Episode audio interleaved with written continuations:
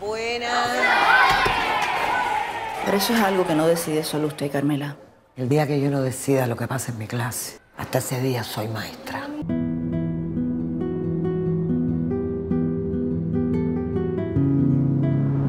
Olá, ouvintes, olá, alunos, professores, todo mundo que nos acompanha aqui no podcast. O meu nome é Luciano e no dia em que eu não decidi o que é que acontece na minha classe, esse vai ser o meu último dia como professor. Ai, perfeito. Olá, ouvintes, aqui é a professora Dani e eu espero envelhecer como a professora. Esqueci o nome dela, caraca. Carmela. Ela. Não é caraca, é Carmela. é quase isso. É quase isso, é quase isso, ó, tá, tá relacionado.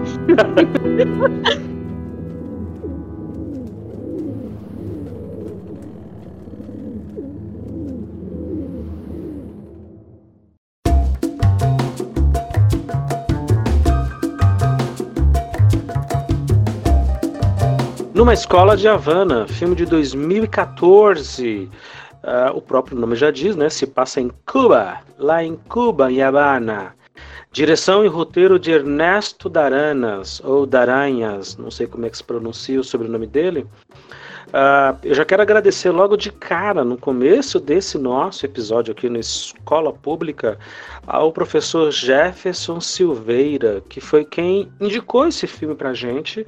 E numa das muitas mídias que a gente está por aí pairando, né, sobrevoando, nos encontre por aí, você que me ouve, Twitter, Facebook, eh, Instagram, enfim, sai procurando que você vai achar a gente, o site, né, escolapublicapodcast.com.br o professor Jefferson nos encontrou e mandou uma mensagem super fofa.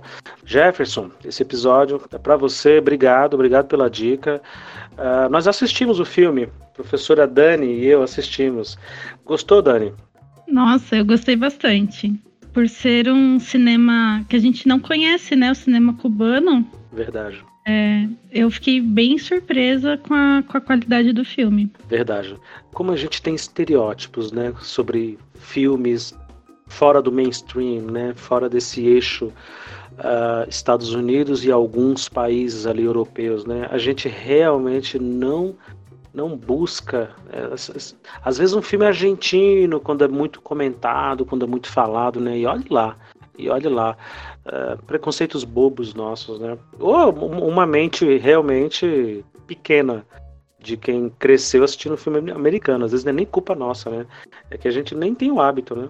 É mais por essa, por essa linha mesmo. A gente não tem esse hábito de procurar outros filmes de outros países, de outras culturas, né? A gente recebe passivamente o que nos é ofertado. A gente não tem essa busca ativa, né? São raras as vezes que eu procuro um filme que, que não seja o que a mídia já está oferecendo. A grande mídia já está oferecendo. Eu gostei desse termo, busca ativa. Né? Eu, eu, eu, faço muito isso, né? Essa busca ativa, né? De não só ficar recebendo conteúdo com relação a documentários. Documentários é uma coisa que eu pesquiso muito. Acho que não há uma semana em que eu não pare para pesquisar e fazer uma, uma, uma, corrida ali na lista, todos esses grandes, esses grandes streamers que, que estão aí na praça, no mercado, e dar aquela garimpada geral, né? Tentando encontrar alguma coisa. E sempre encontro alguma coisa que me interessa e que me comove, que me emociona demais. Mas em relação a cinema em si, isso, essa busca eu preciso deixá-la mais ativa e menos, e menos morta, para não dizer passiva. Sim. É, é, eu acho que para documentários a gente acaba tendo mais proatividade porque a gente acaba procurando temas que nos interessam, né? Agora, filmes é mais, é mais complicado fazer essa busca mesmo. Você não tem ideia do que você vai procurar, na verdade, né? Nem imagina quando que eu ia ter a ideia de procurar um filme que falasse sobre educação em Cuba. Pois é, é verdade. Então é, é, é mais complexo mesmo. É, é muito específico, né? É muito específico, de um país que já tem aquela. aquela coisa de ser um país mais fechado, um país mais é, restrito, né? E nos últimos anos aqui no Brasil, infelizmente, o, o nome de Cuba tem sido utilizado de forma tão pejorativa, né, de forma tão triste, e os nossos irmãos latino-americanos, eles não têm culpa, né, o que quer que seja que signifique para nós aqui como palavrão às vezes, tipo, vai para Cuba, não tá feliz, vai, vai, vai, vai, vai se tratar em Cuba, vai estudar em Cuba, vai morar em Cuba. E eu confesso que até, até me afasta um pouco uh, o termo, né? Eu, eu não pesquisaria, eu não colocaria no Google na mesma frase. Filme, documentário, escola, Cuba. Então, é, é algo muito, assim, muito específico e a gente acaba. Muito, muito. É igual você falou, a gente acaba estereotipando, né? O, tudo que a gente desconhece, a gente estereotipa, então é mais complicado mesmo. O filme ele trata, e se você está acompanhando a gente aqui nesse episódio, eu espero que você tenha assistido esse filme. Ele está disponível, pelo menos até o momento dessa gravação, no YouTube e em outros garimpadores, né? Piratations da vida aí que você consegue achar facilmente. Uh, ele trata ali. Eu, não, eu fiquei na dúvida se o filme é sobre o Shala ou sobre a Carmela, sobre a professora ou sobre o garoto problema. O que, que você acha, Dani? Eu acho que é, na verdade, sobre a relação dos dois, né? Eu, eu vi que, eu, na minha percepção, era foi, foi uma história que contava essa, esse laço entre a professora Carmela e o, e o Shala, que era um garotinho um pouco danado, né?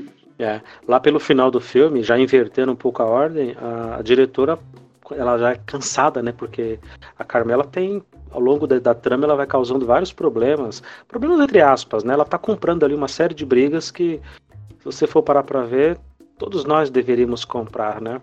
Seja na escola, seja na vida, enfim a Carmela ela até pede desculpa, faz um cafezinho, dá ali pra diretora e fala: Ah, desculpa, eu sei que tô te causando problemas. Ela falou: Pô, você sempre me causou problemas.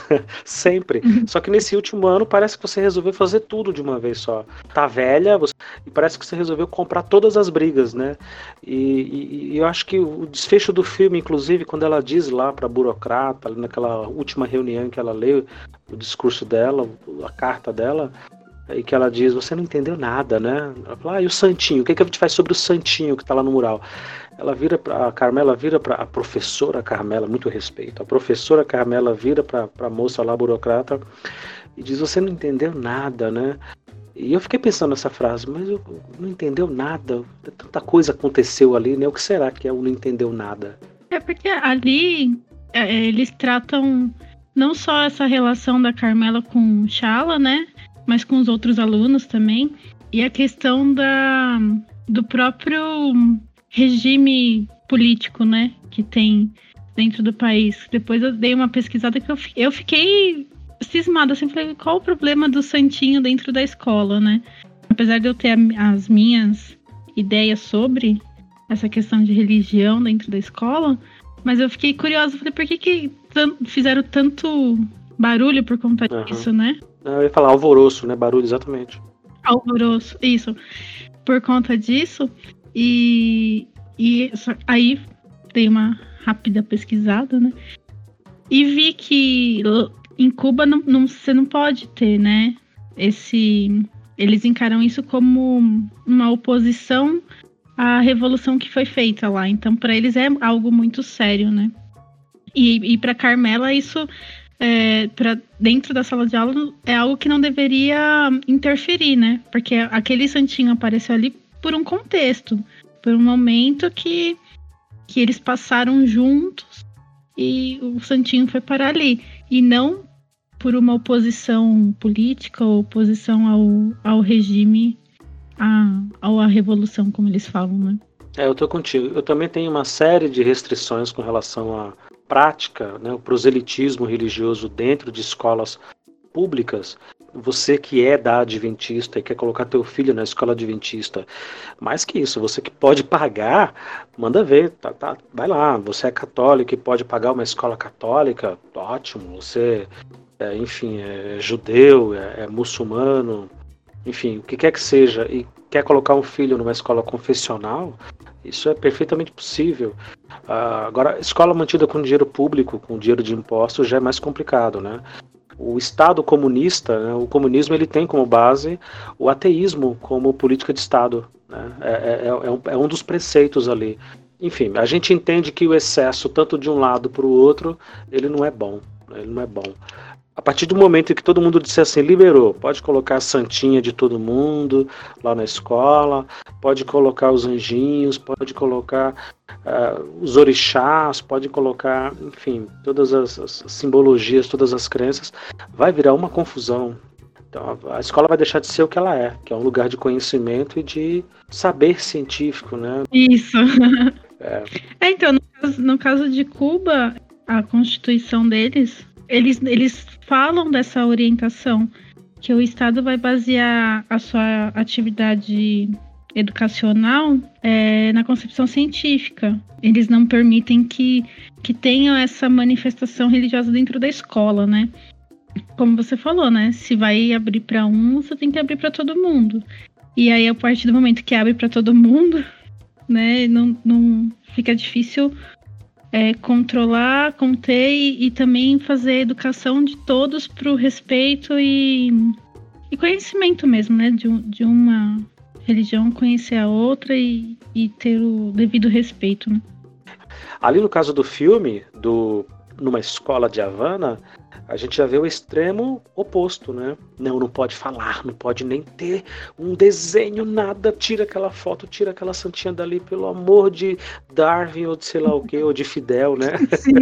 não pode, né? Não, não pode ter nada. É o extremo oposto. Sim. Né? É, porque o que, o que deu a entender é que lá eles têm essa supervisão muito forte, né? É, eles chamam de inspeção, se eu não me engano. Que a inspeção vai, vai olhar e, e e não pode de jeito nenhum, e se a inspeção pegar.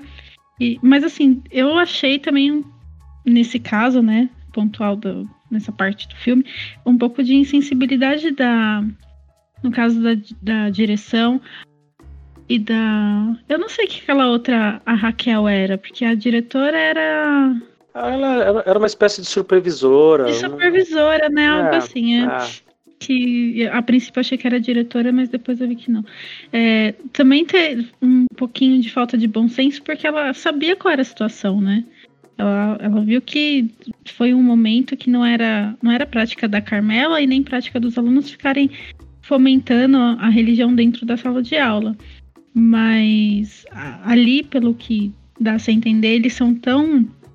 Eles têm essa inspeção tão rígida que acabou gerando esse medo, esse, esse receio de, de encobrir, né? É, o filme foi muito feliz o tempo todo, do começo ao fim. Mais uma vez, agradecendo ao professor Jefferson pela indicação.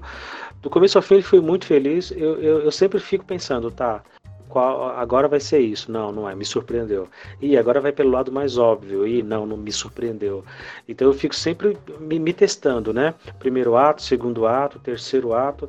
E me surpreendeu, porque até o final do filme eu realmente não fazia ideia para onde que ia para onde que ia, né? Uh, e esse não é especificamente um filme só sobre escola. É um filme sobre tudo. Eu até anotei aqui. Uh, tudo o que acontece vai parar na escola. Tudo. Desde a Iene, a menininha, que tem o pai carroceiro que mora numa outra província, mas precisa ficar em Havana e não pode, né? Quem mora na província tem que ficar na província, quem mora em Havana, porque não cabe todo mundo. E tem aí o, o próprio Chala com a mãe, com a questão do alcoolismo, da droga, acredito até que da prostituição, ficou meio subentendido ali. A professora já no final de carreira, já idosa, perdendo ali o menino que, que infelizmente morreu no hospital, e, os, e a filha e o neto que foi para Miami. Eles foram para Miami, né? Isso. É. O filme foi muito feliz nisso porque ele juntou tudo apontando para a escola, é como se fosse um PowerPoint, sabe, com setinhas, todas elas apontando para a escola. E a escola como o centro de tudo, né? Como o, o gerador de, de, problemas e de conflitos, porque a Carmela, sendo turrona e sendo teimosa, ela criou vários conflitos ali, pelo que ela acredita e acreditava, mas também é, o, é, é a solução de tudo, né? E acho que o filme ele foi muito, muito feliz nisso daí. Professora Carmela, do sexto A, ou sexo A, né? Sim. É, então, eu achei, eu até, depois que eu assisti, eu até fui pesquisar porque eu, eu fiquei pensando, eu falei, acho que esse filme deve ter sido baseado em alguma história, porque não tinha como você fala, não tinha não era uma história piegas e também não era algo assim sobrenatural. É, foi uma história, eu achei muito casada com a realidade. É. E incrível que é uma realidade da qual a gente não conhece muito bem, que é a realidade cubana, mas que a gente se identifica, né? Porque para mim era parecia muito uma escola periférica num bairro muito periférico com problemas que em todas as periferias tem, que é o caso do, das drogas, é, das atividades ilícitas, né? No caso do filme eram as rinhas de, de perros, as rinhas de cães. e assim, e as periferias, né? Como elas se parecem, né? Como as periferias se parecem. Independente do regime político. Exato. Muito parecidas, né? Muito. A pobreza, a desigualdade a, e a estrutura mesmo, a estrutura própria da periferia. Aquelas casas todas amontoadas, as ruas sem pavimentação, muito cachorro abandonado, muita criança, sabe?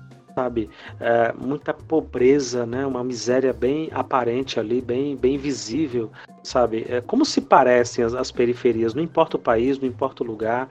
Você vai em Salvador, por exemplo, uh, em determinados momentos, de, dependendo do bairro que você estiver andando a rua, você não vê nenhuma distinção entre São Paulo e Rio. Nenhuma, assim, literalmente do asfalto, a calçada, as casas, as pessoas. Você fala, gente, isso daqui é, é aquilo, sabe? Eu não tô, sei lá, em, em, Florianópolis, por exemplo, que também tem umas quebradas, assim, é bem menos, lógico, mas tem, né? Rio, São Paulo, Salvador, Havana, né? Sim, são muito, muito parecidas. E se a gente for olhar lógico, né? No filme apareciam problemas que eu, pelo menos, nunca vi, que é a questão do, das rinhas, como eu falei. É, essa coisa da, do policial ficar olhando como que a criança está sendo cuidada para poder tomar, levar isso para a escola, tomar uma atitude, a escola tomar alguma atitude. Isso aqui eu nunca vi.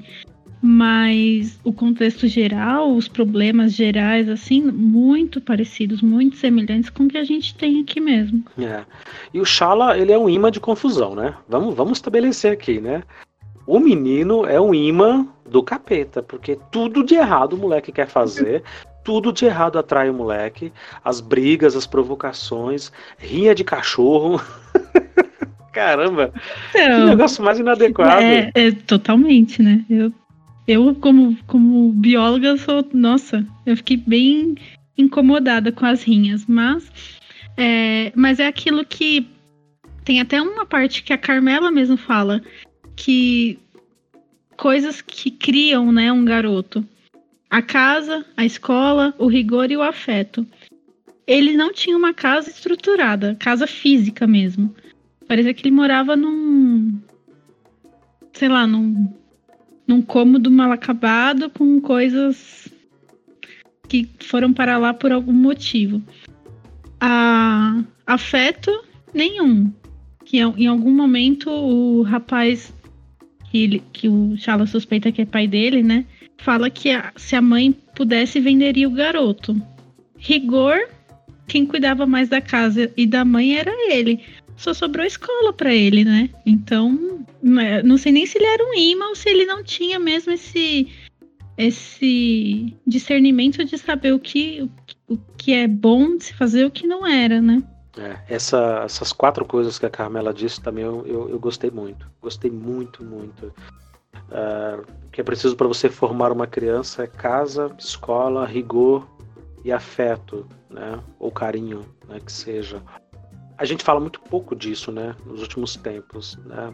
Você é professora, eu sou professor e a gente lidar muito com essa turma, com essa molecada desde muito cedo.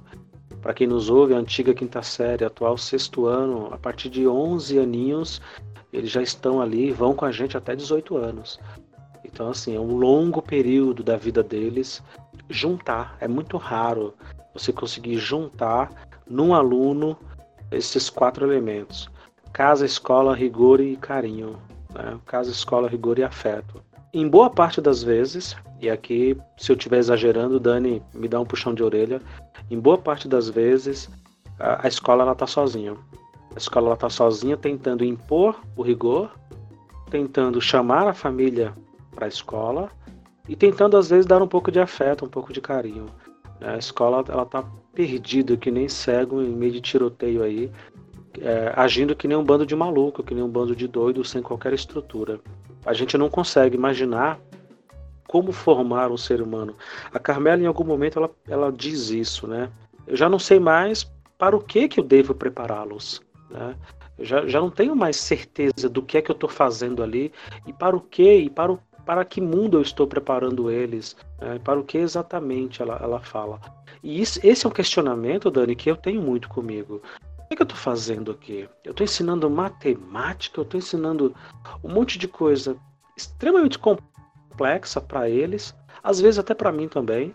Uh, um monte de coisas que na prática, na prática, na vida, no, no, no mundão lá fora, não vão fazer tanta diferença assim, não vão ter tanta importância no dia a dia deles. Provavelmente no vestibular, provavelmente em algum teste, provavelmente, enfim, num curso universitário, mas aí são outros 500, né?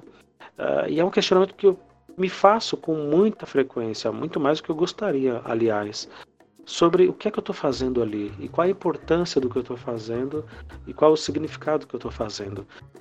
Olha como esse filme tem tantas e tantas e tantas camadas, né? Eu imagino que quem não é professor e assistir esse filme se identificou com outras partes, com tantas outras partes que tem ali. Eu, como professor de uma quebrada, barra pesada, de uma quebrada, quando te perguntam, ah, você dá aula onde? Ah, ali naquela escola. Nossa, dizem que ali é roubado um carro por dia. E é, infelizmente é mesmo. Nossa, dizem que ali tem sequestro direto. Sequestro relâmpago. E tem mesmo. Infelizmente tem mesmo. Tudo isso faz parte do conjunto de horror que é você morar num lugar tão desassistido, né, tão abandonado pelo poder público, pelo Estado. Uh, como professor, eu assisto um filme desses me questionando, né? Olha quanta desigualdade, quanta pobreza, quanta dificuldade que essas mães, esses pais têm que enfrentar todos os dias e tudo que essas crianças são expostas e são sujeitas ao longo da pequena vida delas. E no meio disso tudo a escola, né? e no meio disso tudo essa professora já cansada, já doente, né? porque o coração dela já não tá, imagina, ela caiu no meio da rua, sabe? Ela, ela ficou caída lá, teve um infarto. Enfim, e, a escola como o centro de tudo, como o centro dessas coisas. Uh, a Dani é um pouco mais bem resolvida do que eu, ela não se questiona tanto assim, não, né, Dani? eu me questiono sim, me questiono o tempo todo. É que eu acho que eu, eu lido um pouco melhor com esse questionamento, né? Eu, eu, eu ainda acredito, apesar de eu não saber exatamente o, o para quê, o porquê eu estou lá, eu sei.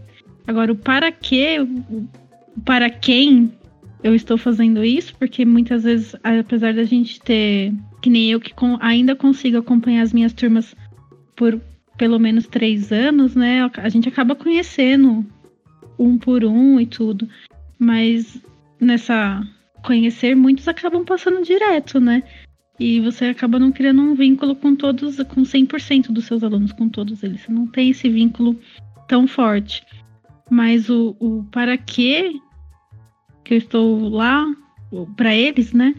às vezes eu me questiono sim e, e tento sempre encontrar um, uma resposta um pouco mais positiva, né? Não, eles, por menor que seja a sementinha que eu tô plantando nesse aluno, tá lá plantado, uma hora vai florescer, uma hora esse aluno vai acordar. Então, eu tento ir por esse, por esse caminho da reflexão.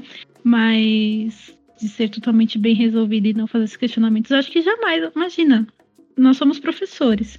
Se nós, como professores, não nos questionarmos o tempo todo, então a nossa profissão morreu. Porque o mundo muda, as pessoas mudam, as gerações mudam e a gente tem que mudar também. E cada vez que a gente se questiona sobre. A gente tem que mudar também a partir do, do que nós estamos enxergando naquele momento. Não adianta eu. Não adianta eu basear a minha prática numa visão que eu tenho de 10 anos antes, se a, essa geração que está comigo agora está 10 anos à frente. Então, eu acho que esse questionamento é necessário, ele é válido e ele precisa ser feito e refeito e refeito sempre. É, eu, eu acho que pior do que o, o questionamento, né? Que é, o questionamento ele gera angústia. E a angústia não é uma coisa boa, né? Não é um sentimento bom, porque desestabiliza um pouco o teu emocional, a cabeça não fica legal quando você passa a se questionar e a criar. O, o Raul Seixas tem uma frase maravilhosa, né? Em que ele dizia: é, preferia ser burro, assim eu não sofria tanto. Ah, sim, tem. Tem a galera que fala que a ignorância é uma dádiva, né? Exatamente. E muitos colegas, professores, infelizes, sofrendo em sala de aula, sofrendo dentro de escola. Sofrendo quando eu digo é não conseguindo produzir, achando que todo mundo tem que calar a boca porque ele é o mestre, ele tem que falar, achando que ele é o bambambam bam, bam, e que todo mundo tem que ficar sentadinho, enfileirado, abre o caderno, copia, acabou a aula, fechou, vamos embora, tchau. Eh, esse professor ele sofre, né? ele morre todos os dias porque a indisciplina corre solta, a sala de aula vira um inferno. E, esse questionamento a professora Carmela ela, ela, se fez no finalzinho da vida. E é uma, é uma tristeza, né? é uma tristeza porque o mundo continua, o mundo segue girando, as pessoas vão passando, gerações vão passando, e a gente sempre fica pensando: será que, será que vale a pena? Será que vale a pena tanto cansaço, tanto sofrimento, tanta dor, tanto trabalho? Que bom, que bom que você se faz também esse questionamento, mas que você consegue lidar melhor com as respostas. Eu, uhum. eu, as poucas perguntas que eu faço, a única pessoa que responde sou eu mesmo. É um papo esquizofrênico completo. Não, mas, mas eu acho que é, a gente nunca vai ter uma resposta de, de outra pessoa, né? Eu acho que o próprio filme acaba respondendo esse, esse questionamento da professora Carmela quando aquele. Eu, se eu não me engano, ele é diretor do, da escola de conduta do internato. A hora que ele fala que a, a vocação surge quando se tem professores como ela. E eu me senti muito tocada quando ele falou isso, porque não tem coisa mais gostosa do que quando você encontra um ex-aluno e ele vem com toda aquela alegria e fala: Nossa, professora, acredita que eu estou fazendo tal curso? Um curso que, que você falou para mim que era para eu ir fazer. Aí você fala: Nossa, eu nem lembrava desse diálogo com o aluno. Eu falei isso. E o aluno foi. Eu falei: É. E, e, assim, para nós, como professores, a gente conversa com tanto aluno. Quantos alunos passam pela nossa mão por ano? E, e, quando a gente troca de turma, são uma, outros alunos no outro ano. Você acaba. Você não, você não tem uma memória tão grande, um, um HD tão grande para guardar todas as conversas, todos os diálogos, né? Mas para aquele aluno, aquela sua fala naquele momento foi importante e ele levou isso para a vida. É verdade. Eu estou me lembrando do meu professor Humberto, professor Humberto com H, é, de português eu estava na oitava série, na época ainda era a oitava série, né? Depois, atualmente a gente chama de nono ano. E, eu vivia muito chateado, muito chateado por uma série de problemas em casa, uma série de dificuldades com o pai, com madrasta, uh, de ter que trabalhar muito cedo, de ter que acordar às cinco e pouco da manhã para ir trampar. E na oitava série que eu fazia à noite, eu, eu chegava realmente esgotado na sala de aula, muito cansado, muito desanimado de tudo né? É um trabalho tão cansativo, tão extenuante, físico, braçal, tão, tão terrível como era. Numa das provas lá, eu tô, me lembrei disso agora, nossa, faz tempo que eu não lembrava disso. E, numa das provas lá de português, eu nunca fui muito bom de português, a minha letra ela é terrível, então eu me canso muito, né, para poder escrever e tentar escrever o mais legível possível. Lá pelas tantas, no finalzinho da prova, eu, eu escrevi uma frase que o professor não sabia, né? E não precisava saber porque eu, eu queria. Eu queria deixar aquela frase registrada que era de uma música que estava na minha cabeça. Uma música, inclusive, de cunho religioso, olha só, quem diria, né? E tinha uma frase, mas era uma frase que eu gostava muito. E no dia seguinte ele veio com essa prova e me perguntou: Nossa, que bacana isso aqui que você escreveu, continue. E eu falei: opa, alguém me enxergou, alguém me fez um elogio. E foi uma coisa tão simples. E a partir dali eu comecei a escrever em todas as provas, em todas as avaliações, eu colocava um, uma reflexão, uma frase, um raciocínio, porque eu, eu, eu, entendi que não era bobo, não era uma coisa boboca, era importante. Era importante. E o professor Humberto, da escola Guilherme de Almeida, lá no, no bairro da Penha, em São Paulo, na Zona Leste, Infelizmente ele faleceu. Eu fiquei sabendo recentemente que ele faleceu, mas se algum familiar estiver ouvindo, meu, meu abraço, meu sincero sentimento à família. Uh, como ficou, né? Como ficou na cabeça o, o fato de, dele ter me reparado, dele ter me percebido. Dani, se alguém quiser procurar a gente fora do podcast, quiser interagir, quiser seguir a, a, nas nossas redes, como é que faz? É só procurar por Escola Pública Podcast em todas as redes sociais. Estamos no Twitter, no Instagram, no Facebook. E, e, temos o nosso site também, que é escolapublicapodcast.com.br. É só procurar por nós que nós estaremos lá, guardando pela interação de vocês. A gente sempre fica muito feliz quando vocês mandam uma mensagem, mandam um e-mail, conversam com a gente, a gente adora. Então corre lá, procura a gente. Ficamos sim, ficamos sim. Procura a gente, a Escola Pública Podcast em tudo quanto é lugar, não tem erro.